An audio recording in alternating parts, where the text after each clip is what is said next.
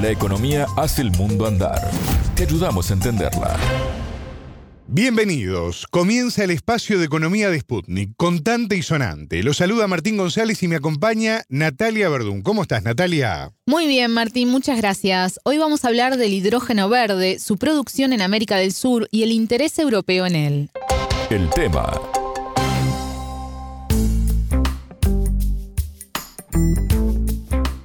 Entre el lunes 17 y el martes 18 de julio, y después de ocho años sin un encuentro, se realizó la tercera cumbre presidencial de la Comunidad de Estados Latinoamericanos y del Caribe, la CELAC, con la Unión Europea.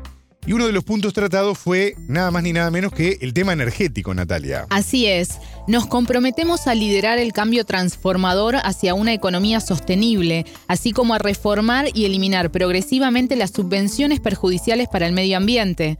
Acordamos fomentar que se acelere la implantación de las energías renovables y la mejora de la eficiencia energética en la COP28, dice el texto de la declaración firmada por la CELAC y la Unión Europea. La COP28 es la conferencia de las Naciones Unidas sobre el cambio climático de este 2023 que se va a hacer en noviembre.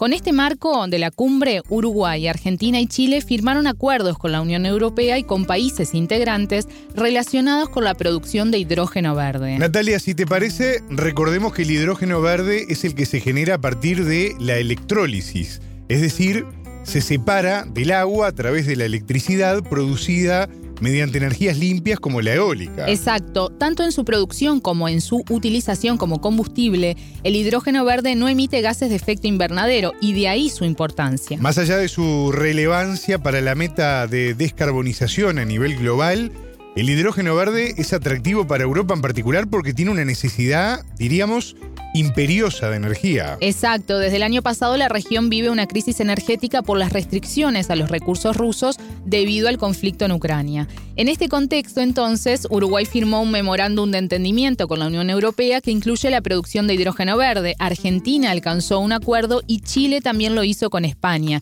Ya en junio este país había suscrito un acuerdo específico sobre hidrógeno verde con la Unión Europea. Escuchemos lo que dijo el presidente Gabriel Boric en ese momento tras la firma del documento. El mercado del hidrógeno verde es skyrocketing, o sea, tiene tremendas, tremendas potencialidades y Chile es uno de los países mejor posicionados para tomar el liderazgo en esta materia. Se trata de la declaración conjunta de intención entre el Ministerio de Hacienda y la Corfo, el Banco Europeo de Inversiones y el Banco de Desarrollo del Estado de la República Federal de Alemania, que involucra aportes por 216 millones de euros asociados a la Estrategia Nacional de Hidrógeno Verde. Además, hemos firmado la declaración iniciativa Team Europe para el desarrollo del hidrógeno renovable en Chile entre nuestro Ministerio de Energía, la Unión Europea y la República Federal de Alemania, que dispone de un financiamiento de 8 millones de euros para la creación de capacidades y transferencia de crecimiento, el apoyo al desarrollo tecnológico, entre otros objetivos clave para el desarrollo de esta industria. Estas son buenas noticias para nuestros compatriotas, pero también para el mundo, porque la industria del hidrógeno verde ofrece grandes oportunidades de avanzar más rápido hacia una matriz energética verde. Tiene tremendas potencialidades, dijo Boric. Sí, pero esto también trae una preocupación histórica en los países latinoamericanos, que los acuerdos con Europa no contribuyan al desarrollo a largo plazo de sus economías. En diálogo con Sputnik, el economista argentino especializado en desarrollo sostenible, Leonardo Stanley, advirtió que el riesgo es que se termine exportando el hidrógeno verde como si fuera un commodity y no dentro de cadenas de valor que favorezcan al desarrollo industrial. Compartimos un fragmento de la entrevista que hizo nuestro compañero Sergio Pintado. Economía para todos.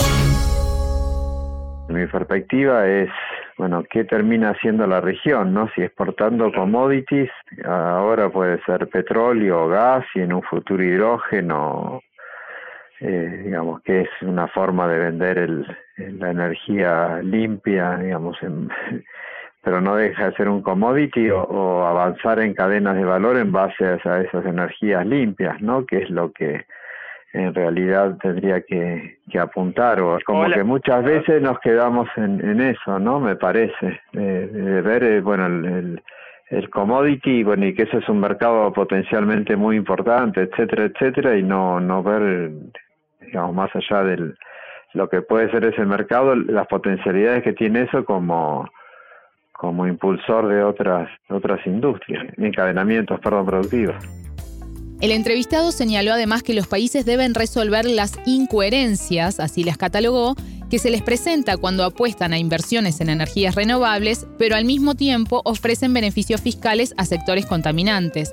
Para el experto, América Latina no está pudiendo tener una visión a largo plazo ante la necesidad de energía que tiene Europa como consecuencia del conflicto en Ucrania.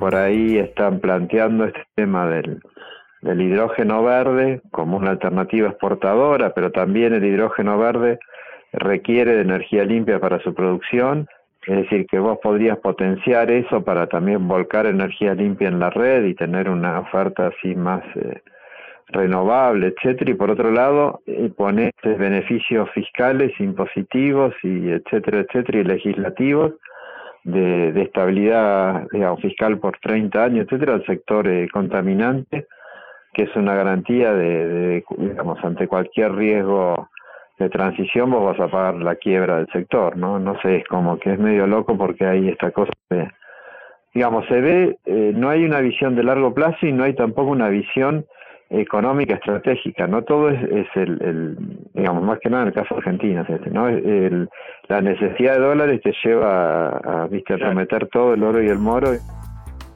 Por último, Stanley se refirió a la oportunidad de los países productores de hidrógeno verde de descarbonizar sus estructuras productivas.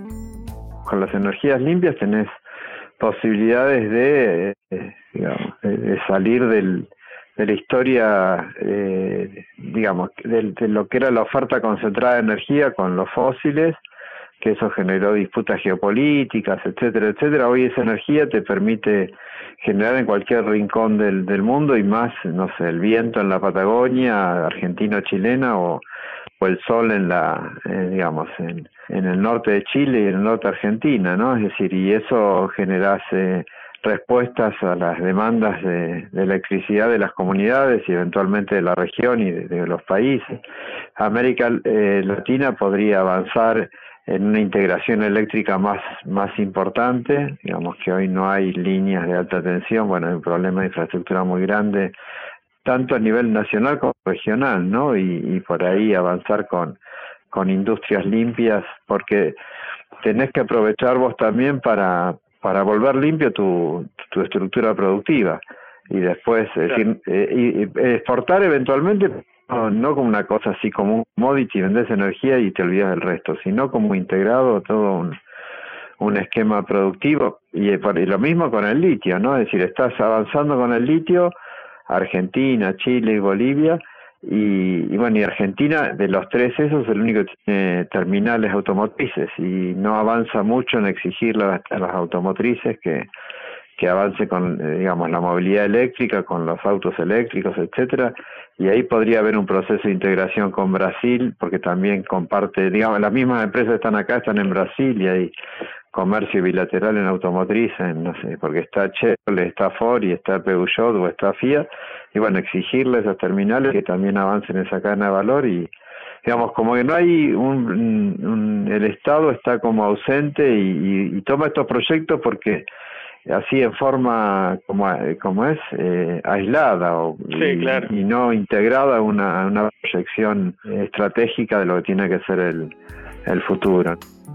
Hasta acá la entrevista con el economista argentino especializado en desarrollo sostenible, Leonardo Stanley. Muchas gracias, Natalia. De nada, las órdenes. Contante y sonante desde Montevideo.